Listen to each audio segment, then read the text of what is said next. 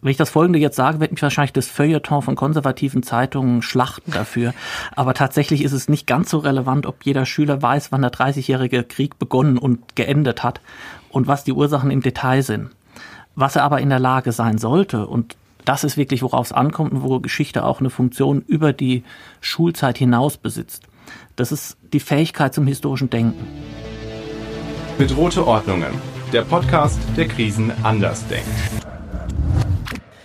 Hallo und herzlich willkommen zu einer neuen Folge unseres Podcasts aus dem Sonderforschungsbereich Bedrohte Ordnungen hier an der Uni Tübingen. Heute mit einem Thema, das man auf den ersten Blick eigentlich nicht in irgendeinen Zusammenhang mit Bedrohungsszenarien bringen würde. Hier soll es nämlich heute um Geschichte gehen, und zwar um Geschichte als Unterrichtsfach. Komisch werdet ihr jetzt vielleicht denken, denn gerade von Geschichte fühlen sich wohl wenige Schülerinnen und Schüler bedroht.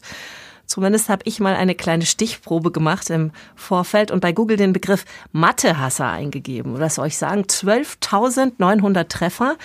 Als ich dann im Gegenzug Geschichtehasser gegoogelt habe, da kam dabei genau ein Eintrag eines Schülers auf einer österreichischen Webseite raus. Also Geschichte scheint keines der besonders unbeliebten Fächer im Schulunterricht zu sein.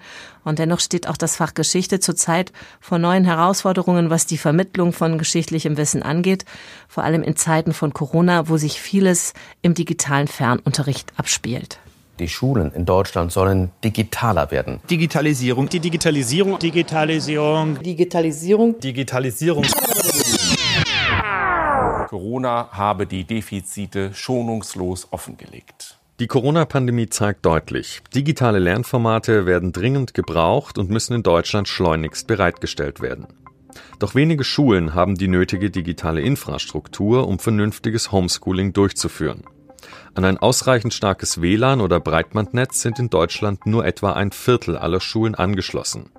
Im Gegensatz dazu sind es in Dänemark ganze 100 Prozent. Deutschland hat also noch einiges aufzuholen, denn akademische Lehre und schulischer Unterricht wird sich grundlegend verändern müssen. Die aktuellen Entwicklungen zeigen, dass die Pandemie keineswegs vorüber ist. Im Gegenteil, die Ansteckungsgefahr steigt und mit ihr auch die Notwendigkeit zum Umdenken bei der zukünftigen Lehre. Digitaler Fernunterricht wird mindestens bis nächstes Jahr zum schulischen wie universitären Alltag dazugehören müssen. Klassisch analoger Unterricht, wie ihn die meisten kennen, wirkt oft eher festgefahren und scheint fernab jeder Mediengewohnheiten der Schülerinnen. Gerade der Geschichtsunterricht bleibt bei manchen nicht immer als das spannendste aller Fächer in Erinnerung. Mit veralteten Schulbüchern, verfestigten Narrativen und kaum vorhandenen Freiräumen im Lernprozess taugt er meist nicht für freudige Erinnerungen. Historische Entwicklungen sind hier vermeintlich eindeutig. Ein bestimmtes Erkenntnisziel wird spürbar verfolgt. Doch der Verlauf der Geschichte ist nicht alternativlos. Historische Figuren sahen sich oft mit Entscheidungen konfrontiert, die in verschiedene Richtungen hätten ausgehen können. Ihre Folgen waren damals genauso unsicher und offen, wie es solche Entscheidungen heute sind. Wenn Schülerinnen das begreifen, dann kann Geschichtsunterricht dabei helfen, den eigenen, gerade auch politischen Alltag besser zu verstehen. Die digitale Lernplattform Offene Geschichte des Sonderforschungsbereichs Bedrohte Ordnungen möchte genau das erreichen und wurde im Zuge der Corona-Pandemie im Alltempo erstellt. Kann sie dabei helfen, einen digitalen Wandel des Geschichtsunterrichts endlich zu meistern? Das Unterrichtsfach Geschichte verändert sich also gerade, muss sich auch verändern, wir haben es gehört, und man muss auch darüber nachdenken, was guter Geschichtsunterricht denn eigentlich überhaupt leisten kann. Und genau darum soll es heute in unserer neuen Podcast-Folge gehen und natürlich auch darum, was diese ganzen Fragen denn nun eigentlich mit dem Sonderforschungsbereich bedrohte Ordnungen zu tun haben. Warum die neue Lernplattform offene Geschichte hier angesiedelt ist. Mein Name ist Pia Voth und ich freue mich sehr, meine heutigen Gäste hier zu haben, auch wenn wir wieder wegen Corona in getrennten Räumen sitzen müssen und nur per Leitung miteinander verbunden sind. Wir haben hier also sozusagen reale Lernbedingungen, meine beiden Gäste auf dem Zoom-Bildschirm und per Kopfhörer verbunden. Ich, ähm, die ich jetzt heute was lernen soll, bin in dem einen Studio. Im anderen Studio sitzt heute Bernd Greve, Professor für Didaktik der Geschichte und Public History und gleichzeitig auch ein bisschen Geschichtslehrer fürs Gymnasium. Und in einem anderen dritten Studio sitzt Rainer Lubschiner, ebenfalls Lehrer für Deutsch und Geschichte am Gymnasium, gleichzeitig auch aktiv in der Ausbildung von Lehrerinnen und Lehrern und in der Entwicklung neuer Lernmedien. Bernd, Rainer, ein herzliches Willkommen von mir. Schön, dass ihr da seid. Hallo. Hallo, Pia. Rainer, wenn du dir jetzt vorstellst, du müsstest mir in diesem Setting, so wie ich es gerade beschrieben habe, eine Geschichtsstunde geben. Ich hätte jetzt hier mein Schulbuch Geschichte, du hast es auch, und dann habe ich noch einen College-Blog hier liegen und mein Mäppchen. Könnte deiner Meinung nach ein guter Geschichtsunterricht so funktionieren? Also grundsätzlich könnte er tatsächlich so funktionieren, aber nicht über die Kommunikationsweise, wie wir das haben, wie wir das kennen im ähm, Geschichtsunterricht. Das heißt, im Moment ist die Tendenz dazu, dass man versucht, den Präsenzunterricht im Digitalen wieder zu spiegeln. Und das funktioniert nicht. Also es würde nicht funktionieren, wenn ich jetzt ähm, Geschichte erkläre, Aufgaben weiterreiche, die hinterher wieder einsammle und dann versuche, im fragend entwickelnden System mit 30 Kindern in der Videokonferenz zur Rande zu kommen. Das funktioniert nicht. Das ist viel zu umständlich, sehr aufwendig. Am Ende ist kein Ergebnis da.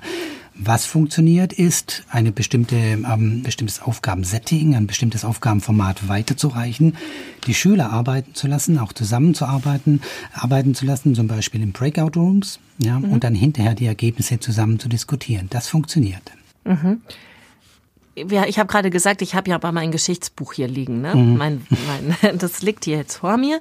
Und du hast gerade geschildert, für mich als Schülerin ist es eine Ausnahmesituation, dass ich euch beide nur über Bildschirm sehe. Dann kommt eben noch dieses Geschichtsbuch dazu. Und ähm, ich muss jetzt ehrlich sagen, wenn ich mich an meine eigene Schulzeit erinnere, ich habe mit Geschichtsbüchern so meine Probleme gehabt. Nämlich ich konnte zum einen manchmal überhaupt nicht so richtig mir merken, was da eigentlich drin stand. Dann waren Abbildungen da, die konnte ich ohne Anleitung eigentlich auch nicht richtig zuordnen. Und dann fand ich es auch sprachlich oft sehr schwierig. Ne? Mich haben die Geschichten eigentlich nicht so richtig angesprochen. Und erst sehr viel später, nämlich als ich angefangen habe, journalistisch mich äh, mit Geschichte auseinanderzusetzen, habe ich angefangen zu verstehen, wie manche Dinge überhaupt zusammenhängen. Bernd, was denkst du, was bei mir in meinem damaligen Geschichtsunterricht schiefgelaufen ist? Ja, ich glaube, der Geschichtsunterricht leidet insgesamt daran, dass er sich viel zu sehr am Bildungsplan und viel zu wenig an den Schülerinnen und Schülern orientiert. Also das ist der grundlegende Befund und das trifft aber für sehr viele Fächer zu, dass wir unsere Lehrerinnen und Lehrer darin sozialisieren, Fachwissenschaftler zu sein, als Fachwissenschaftler Stoff zu denken und ihre primäre Aufgabe in der Stoffvermittlung zu sehen. Und dabei gerät ein bisschen das Interesse der Lernenden und ihre Fähigkeiten geraten ein bisschen aus dem Blick. Mhm, wo sind die denn? Was würdest du sagen? Was sind jetzt Fähigkeiten von Schülerinnen und Schülern des Gymnasiums von Klasse 7 bis 12? Ja, also Schülerinnen und Schüler sind zunächst mal nicht an Stoff interessiert, sondern Stoff ist einfach etwas, was da ist, das hat noch keinen Bezug zu ihm. Das ist Lernstoff, das haut man sich in den Kopf und spuckt es bei einer Klausur wieder aus, auf Bedarf oder auf Anfrage. Und die Motivation beschränkt sich oft darin, eine extrinsische Motivation zu sein, die sich auf Noten erstreckt. Wir trauen unseren Schülerinnen und Schülern da einfach zu wenig zu. Die wollen lernen, die wollen sich zu ihrer Umwelt verhalten, die wollen Urteile loswerden, die wollen Position beziehen. Und ich glaube, das ist etwas, was im Geschichtsunterricht zeitlich zu kurz kommt. Also mhm. es ist immer angelegt, am Schluss irgendwie eine Problematisierung zu haben und nochmal über etwas nachzudenken. Aber tatsächlich findet 90 Prozent der Zeit nur eine Faktenvermittlung statt. Mhm. Was würdest du also sagen, was Geschichtsunterricht dann konkret bringen muss, wenn ja dieses Merken von mehr oder weniger für mich als Schülerin zusammenhanglosen Daten und Namen und Zahlen eigentlich nicht im Vordergrund steht? Was also soll der Geschichtsunterricht dann bringen? Wenn ich das Folgende jetzt sage, wird mich wahrscheinlich das Feuilleton von konservativen Zeitungen schlachten dafür. Aber tatsächlich ist es nicht ganz so relevant, ob jeder Schüler weiß, wann der 30-jährige Krieg begonnen und geendet hat und was die Ursachen im Detail sind. Was er aber in der Lage sein sollte, und das ist wirklich, worauf es ankommt und wo Geschichte auch eine Funktion über die Schulzeit hinaus besitzt. Das ist die Fähigkeit zum historischen Denken. Das historische Denken ist wie, wie ein religiöses System oder wie ein philosophisches System oder ein mathematisches oder naturwissenschaftliches System, eine bestimmte Form, sich die Welt anzueignen und in dieser Form die Welt zu denken. Und zwar dahingehend, dass man alles, was ist, als etwas Gewordenes begreift, als etwas sich im Laufe der Zeit entwickelndes und damit auch Veränderbares.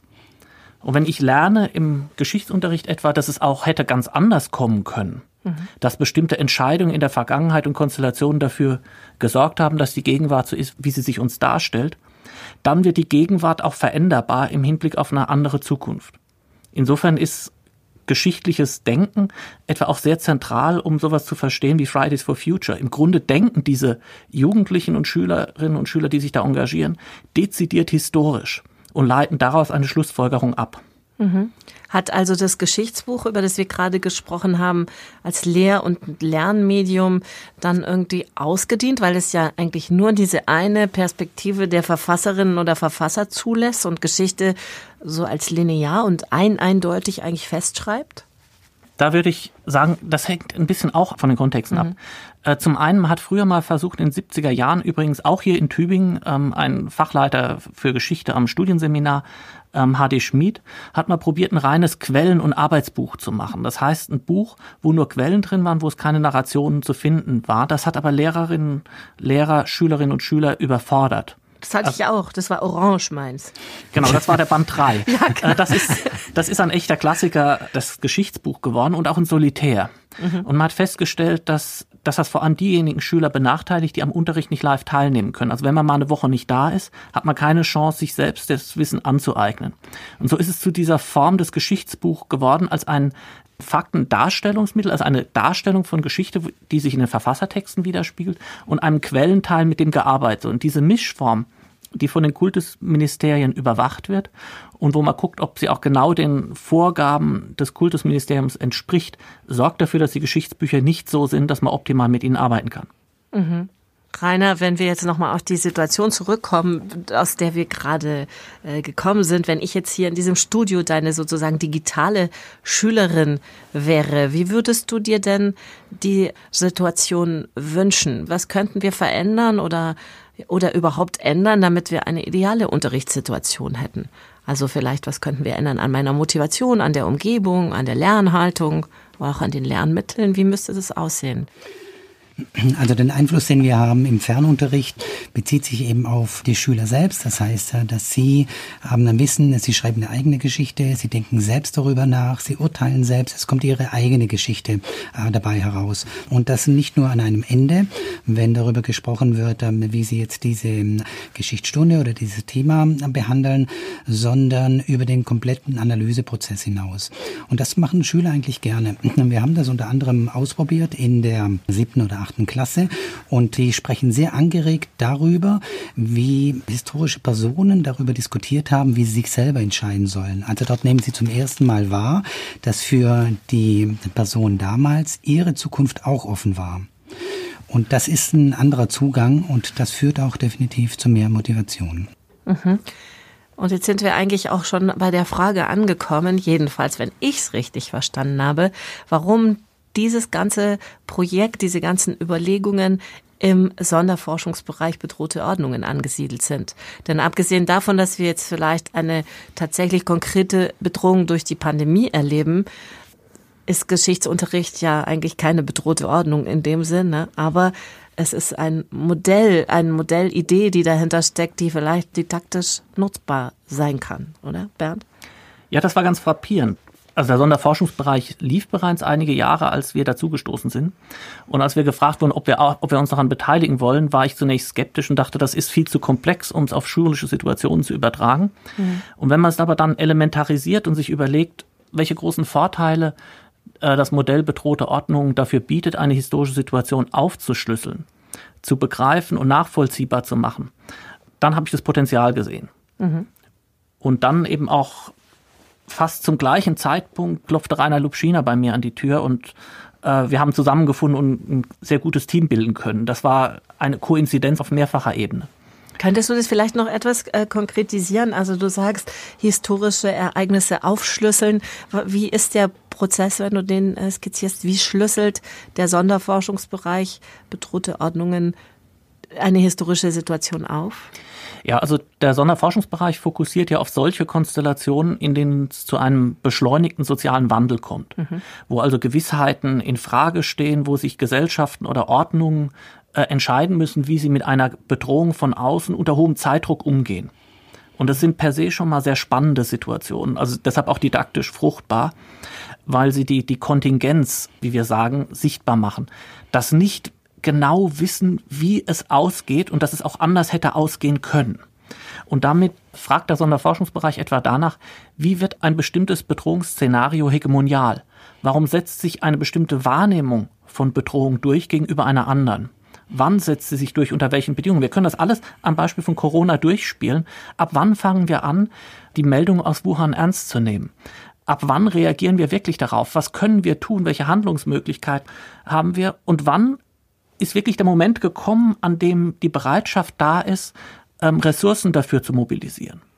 Und wir können natürlich am Beispiel Corona auch sehen, dass es keine ein eindeutigen Entscheidungen gibt. Wenn wir Schweden oder den schwedischen Weg uns anschauen, da ist auf der gleichen Faktenlage, auf der gleichen Faktengrundlage eine andere Entscheidung gefallen. Und da sieht wahrscheinlich Geschichte in Schweden auch anders aus als Geschichte in Italien oder Geschichte in Deutschland. Genau, und dafür brauchen wir historisches Denken, weil nämlich aus dem Rückblick, aus der Retrospektive äh, erscheinen die Ereignisse immer zwangsläufig auf das zuzulaufen, wie sie sich tatsächlich dann entwickelt haben. Aber die vielen Möglichkeiten, die für die Zeitgenossen offen waren, die eine historische Situation als spannungsgeladen, als existenziell, als sehr, sehr bedrohlich wahrgenommen haben, das geht verloren im Rückblick. Sondern wir, wir reduzieren auch unsere Erzählung über die Vergangenheit oft darauf, dass es eine linearen Prozess gab, der zu dem geführt hat, wie sich es heute darstellt. Und genau deshalb ist das heuristische Konzept der bedrohten Ordnung fruchtbar.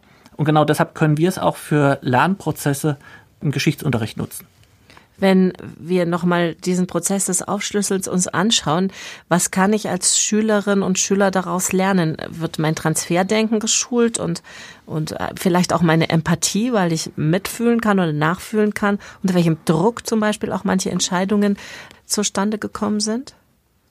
Also wir haben versucht aufzuschlüsseln, wo steckt das didaktische Potenzial gerade in solchen Situationen und haben gesehen, wir arbeiten für meine Begriffe zu wenig im Geschichtsunterricht mit Alternativen. Mhm. Also die Schüler haben immer eine bestimmte Vorstellung, zum Beispiel von der Polizei oder von der Armee und diese Gegenwartsvorstellungen transportieren sie in die Vergangenheit. Dort war aber die Polizei und die Armee anders. Und äh, diese Differenzerfahrung, diese Alterität, äh, die versuchen wir unter anderem dadurch zu vermitteln, dass sie in Alternativen denken. Also die entwickeln zuerst eine Vermutung, eine Hypothese relativ ausführlich, entwickeln die Szenario weiter, das sie nicht kennen und vergleichen das dann mit dem tatsächlichen Verlauf. Und dieser didaktische Trick, nenne ich es mal, führt dazu, dass sie ihren Interpretationshorizont erstmal wahrnehmen. Also das heißt, ähm, welche Möglichkeiten zu antworten haben sie denn? Man spricht dort von Imagination für die Geschichte. Also sie sollen eine mhm. Vorstellungskraft ähm, entwickeln, so dass sie Quellen oder Ereignisse dann auch zusammenführen können. Als ich mich äh, vorbereitet habe auf unser Gespräch, bin ich auf einen Satz gestoßen, der stammt vom dänischen Philosophen und Theologen Søren Kierkegaard. Der hat in seiner Geschichtsphilosophie geschrieben, die innere Geschichte ist erst die wahre Geschichte. Also verkürzt gesagt, bedeutet das, ein Individuum lebt in irgendeinem geschichtlichen Kontext und erlebt den auf irgendeine Art und Weise, aber erst, wenn es mit der individuellen Geschichte, mit den, mit den individuellen Erfahrungen verknüpft ist, erst dann entsteht die wahre Geschichte. Würdet ihr dem zustimmen, Bernd? Ja, unbedingt. Ich glaube sogar, Kierkegaard ist ein ver verkappter Geschichtsdidaktiker.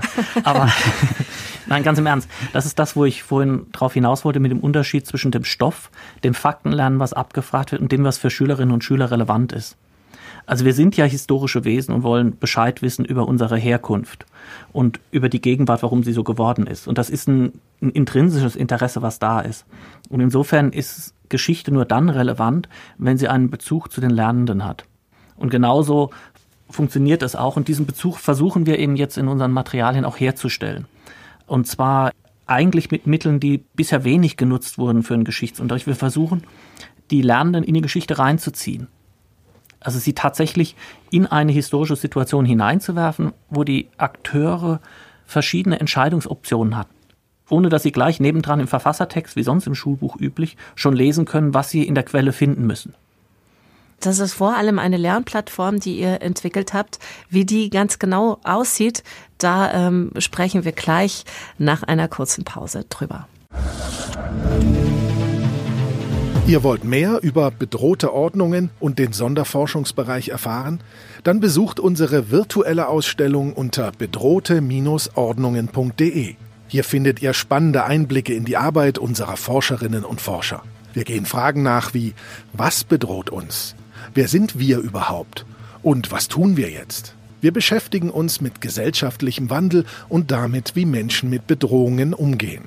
Wie bei der Belagerung Konstantinopels, Unwetterkatastrophen im Mittelalter, Börsencrashs im 18. Jahrhundert, Wutbürgern im Habsburgerreich oder Terroranschlägen in den USA. Erfahrt mehr unter bedrohte-ordnungen.de. Hier sind wir wieder zurück nach einer kurzen Pause bei unserem heutigen Podcast aus dem Sonderforschungsbereich Bedrohte Ordnung. Es geht um Geschichte, Geschichtsunterricht, Geschichtvermittlung. Dafür haben meine beiden Gäste Bernd Griewe und Rainer Lubschiner eine Lernplattform entwickelt, die sich jetzt einordnet eigentlich in eine Medienwelt, die die Geschichte eigentlich feiert, wenn man ganz ehrlich ist. Ne? Guckt man mal in Zeitungs-, Zeitschriftenregale, dann haben wir dort Zeit, Geschichte, Geo, Epoche. Spiegel hat auch ein Geschichtsmagazin rausgegeben. Es gibt eine unendlich große Podcast-Landschaft, solche Sachen wie Things You Missed in History Class oder eine Stunde Geschichte oder Zeitzeichen oder wie die alle heißen. Ne? nicht zu vergessen Fernsehsendungen, die es natürlich auch schon länger gibt. Also das heißt, wir haben eigentlich ein großes, scheint es ein wahnsinnig großes Interesse an Geschichte, an Geschichtsthemen und aber auch, finde ich, an Geschichten, weil wenn man sich das anguckt, dann ist es, ist es immer sehr, sehr anschaulich aufbereitet. Und wir haben eben auch immer mehrere Leute, die zu Wort kommen. Ja, den Bauern, den Fürsten, den Ritter, die Markt womöglich noch. Das heißt, wir haben mehrere Perspektiven. Habt ihr euch an dieser Art der Geschichtsvermittlung orientiert? Ja, ich glaube, zwei Elemente können wir da herausgreifen, die wir in der äh, Plattform umgesetzt haben. Zum einen erzählen wir eine Geschichte in der Geschichte. Das mhm. bedeutet, diese Plattform hat einen dramaturgischen, spannenden Aufbau. Wir erzählen immer nur so weit wie notwendig.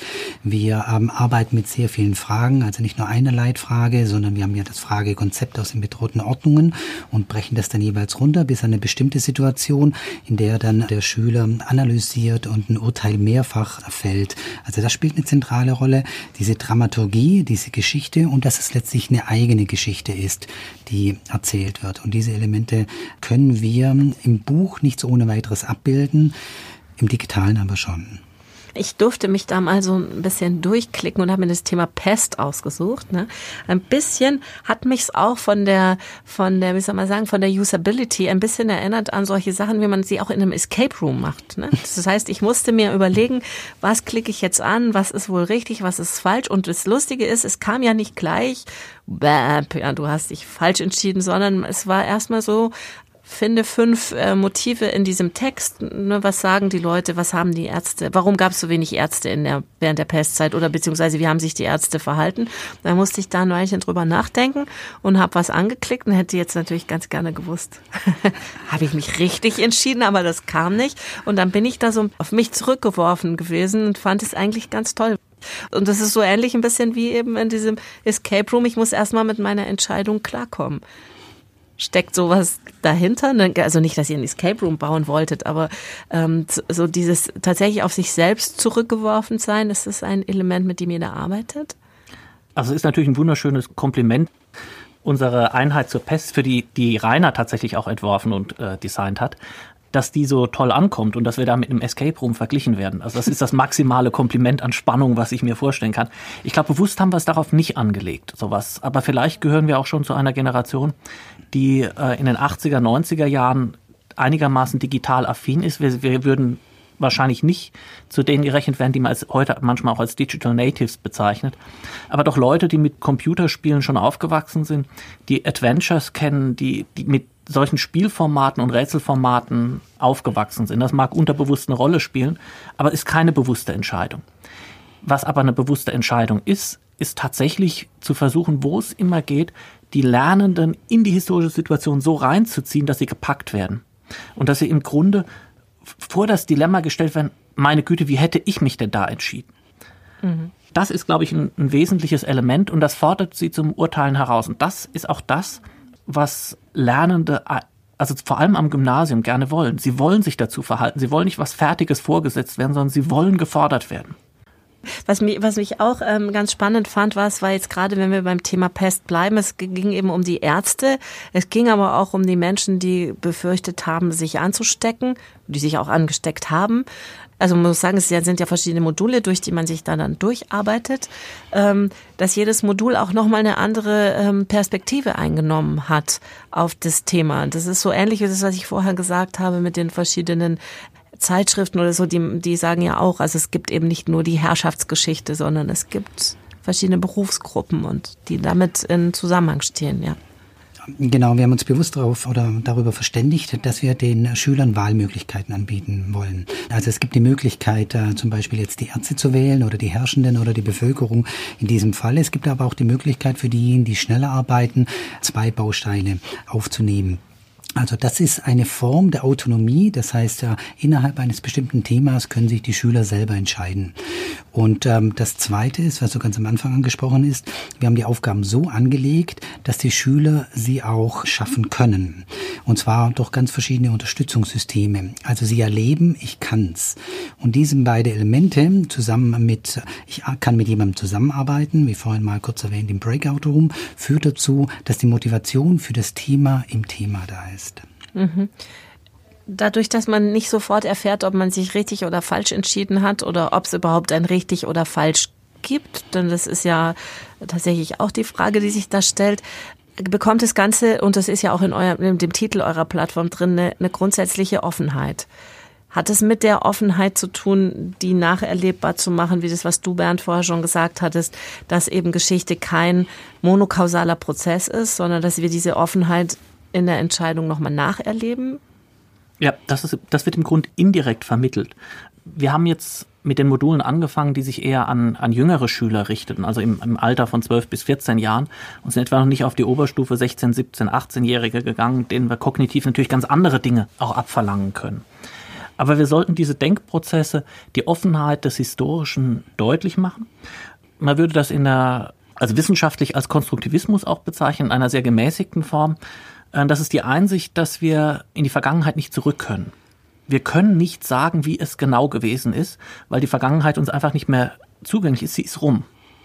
Mhm. Und deshalb unterscheiden wir etwa in der Geschichtsdidaktik zwischen Vergangenheit und Geschichte. Vergangenheit wäre also die gesamte vergangene Realität, die es einmal gegeben hat, aber die können wir im Nachhinein nicht mehr erreichen. Die ist uns unzugänglich, sondern wir können nur Aussagen darüber treffen, die wir aus dem, was diese Zeit übrig gelassen hat, fällen. Das heißt, wir konstruieren uns eine Geschichte, von der wir aber nicht genau wissen, ob sie der vergangenen Realität entspricht. Und das muss man aushalten. Das ist eine ganz wesentliche Einsicht für historisches Denken.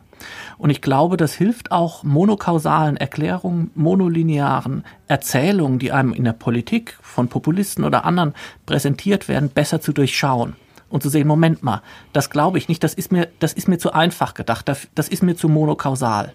Mhm. Ähm, es gab auch andere Möglichkeiten zu bestimmten Zeiten. Und wenn ich das erkenne, dann komme ich auch heraus aus einer Haltung, es gibt keine Alternativen zu dem, was vorgeschlagen ist. Und das brauchen wir für eine lebendige Demokratie. Das heißt, es hat eigentlich die Auseinandersetzung mit Geschichte auch einen großen Anteil an einem politischen Willensbildungsprozess beziehungsweise einem oder Meinungsbildungsprozess, je nachdem, an Partizipationswünschen. Ist es so? Ja, aber nicht in dem Sinne, dass wir eine bestimmte politische Linie verfolgen. Wir haben also zum Beispiel auch in dem, in dem Modul zur Belagerung Wiens durchaus ein Deutungsangebot, was diskutiert werden kann, mit dem Vertreter einer rechten Partei, mit denen, die ich eigentlich nur kritisieren kann, wahrscheinlich einverstanden wären.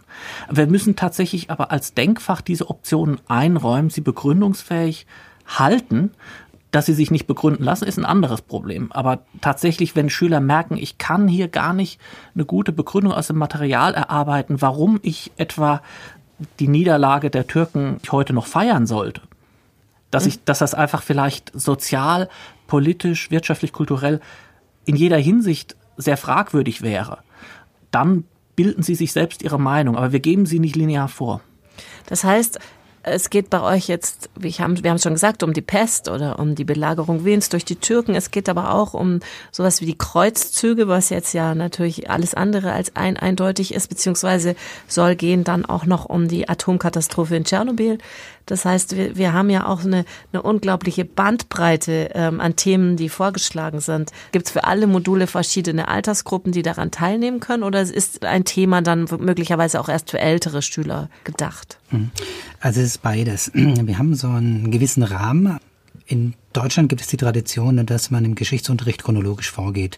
Das heißt, die Jüngeren sind, äh, landen meistens bei der Antike, ja, bis zum Mittelalter und dann ähm, geht es in ähm, die Weimarer Republik, 19. Jahrhundert zuvor und dann eben ins 20. Jahrhundert. Das heißt, wir können relativ genau abschätzen, wie die Bildungspläne aussehen und für welches Alter welches Thema denn geeignet ist. Und daran orientieren wir uns unter anderem und wählen danach unter anderem unser Niveau die Anlage des Moduls aus und ähm, der thematische Aspekt selbst. Gleichzeitig äh, denken wir schon darüber hinaus für äh, spätere Module, dass wir Themen auch anbieten, von denen wir glauben, sie sollten unbedingt unterrichtet werden, das aber im Moment nicht wird. Die mhm. Bildungspläne werden meist alle 10, 15 Jahre erneuert. Das ist ein Rhythmus, der eigentlich zu lange ist. Und dem wollen wir auch ein bisschen gegensteuern. Jetzt habe ich trotzdem noch, ich bin gerade an einer Sache hängen geblieben, die du gesagt hast, mhm. dass die jüngeren Schüler meistens in der Antike landen. Mhm. Das finde ich, ähm, das finde ich ja ganz spannend. Ich habe eine Tochter, die ist acht, ja, die hat natürlich zu Fridays for Future, weil es vorher schon mal gefallen ist, ein, ein eher einen Bezug als zu zu den Persern, sagen wir mal so. Ne? Ähm, warum ist es so? Warum sind die Geschichten in der Antike einfacher zu verstehen, weil sie weniger komplex sind oder warum landen die in der Geschichte? Äh, in der, in der Antike? Ja, das, das kommt einfach aus einem Elterngeschichtsverständnis heraus, indem man dachte, man kann die Geschichte nur chronologisch erzählen. Aha. Also ich glaube, wir brauchen einen chronologischen Rahmen, weil sich das Nachfolgende in der Regel aus dem Vorhergehenden ergibt. Aber natürlich wäre es viel sinnvoller, etwa die Ur- und Frühgeschichte nicht, nicht in der sechsten Klasse zu machen, sondern vielleicht in der zehnten Klasse und dabei die Funktionsweise von Wissenschaft zu erläutern. Wie kommt man zu Hypothesen? Wie unsicher sind Befunde? Wie kann ich einen Stein, den ich in einer Feuerstelle finde, tatsächlich interpretieren? Und woraus kann ich denn erkennen, ob das ein Messer war, ob das zur Zierde genutzt war und so weiter? Und wie viel Konstruktionsarbeit, Fantasie und Imagination dahinter steckt? Und damit die Funktionsweise einer historisch oder hier archäologisch arbeitenden Wissenschaft äh, deutlich mache. Warum nicht die Antike in Klasse 11 behandeln und tatsächlich sie hinterfragen, inwiefern wurden die Grundlagen unseres heutigen Denkens tatsächlich etwa in der attischen Demokratie gelegt und welche, welche Bedeutung hat das für uns noch heute? Da wird in Klasse 6 oder 7 sehr viel verschenkt, weil man einfach ein überkommenes, lineares Narrativ, das aus dem Deutschen Kaiserreich, also aus den 1870er Jahren, geerbt haben und was nie wirklich revidiert wurde, nicht im Hinblick auf die Lernfähigkeiten, das Lernalter, die kognitiven Fähigkeiten der Lernenden, das wurde nie angepasst.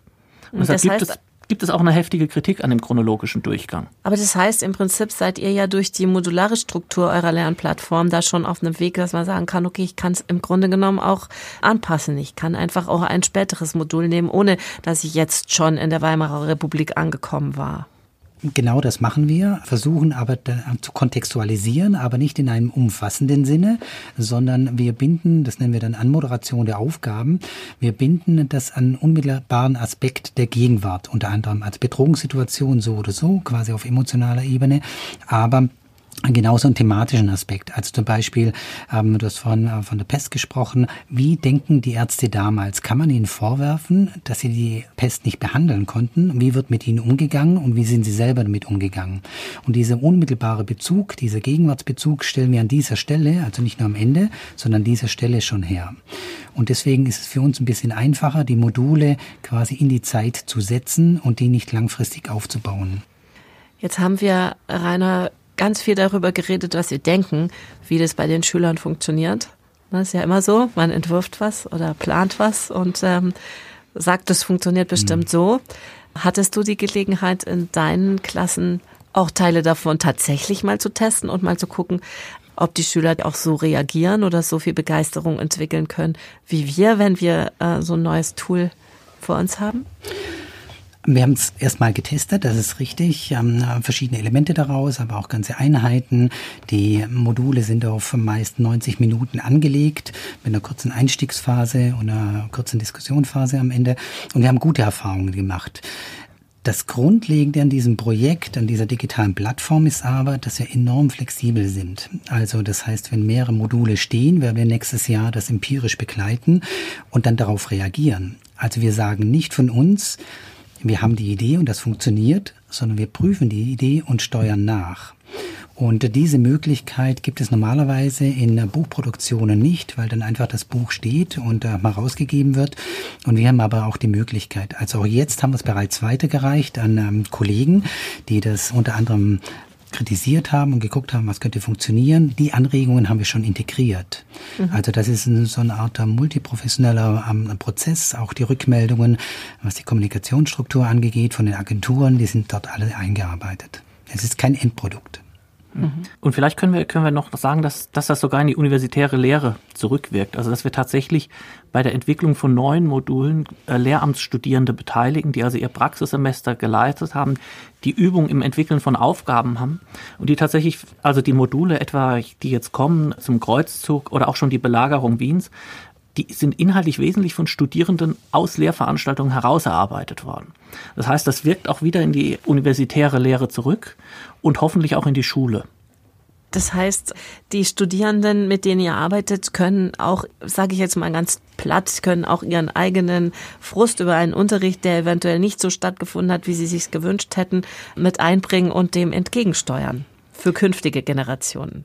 Richtig, wobei wir allerdings auch an der Stelle sagen müssen, wir haben es auch jetzt mit einer sehr tollen Auswahl an studentischen Mitarbeitern zu tun, mhm. die einfach besonders zielstrebig sind, die besonders klug sind und motiviert. Also auf die kann sich die Schule schon freuen, wenn die eines Tages Kolleginnen und Kollegen werden. Die werden einen fantastischen Geschichtsunterricht bieten und wir sind nur selten in der Lage aufgrund begrenzter technischer Möglichkeiten. Wir müssen es also, weil es ein Selbstlernen der Schülerinnen und Schüler ermöglichen soll, sind wir immer wieder gezwungen, auf bestimmte Aufgabenformate zu verzichten, die sehr offene Hypothesenbildung ganz an Anfang stellen, die noch viel mehr Lernwege ermöglichen. Und die Studenten und Studentinnen haben das in ihren Entwürfen mitgedacht. Sie haben also den Lernenden noch viel, viel mehr zugetraut, als wir es ihnen technisch anbieten können. Und das stimmt mich sehr zuversichtlich, dass sie tatsächlich bei ihrer Planung weniger den Stoff als vielmehr die Chance für die Lernenden im Blick haben. Und zwar die Chance, selbst zu denken. Nicht nur die Antwort zu geben, die die Lehrperson von ihnen erwartet. Das ist eine spannende Perspektive, wie sich die Welt für Lehrende und Lernende, für Schülerinnen und Schüler und schlussendlich auch für die Lehrerinnen und Dozenten in Zukunft eventuell verändern wird.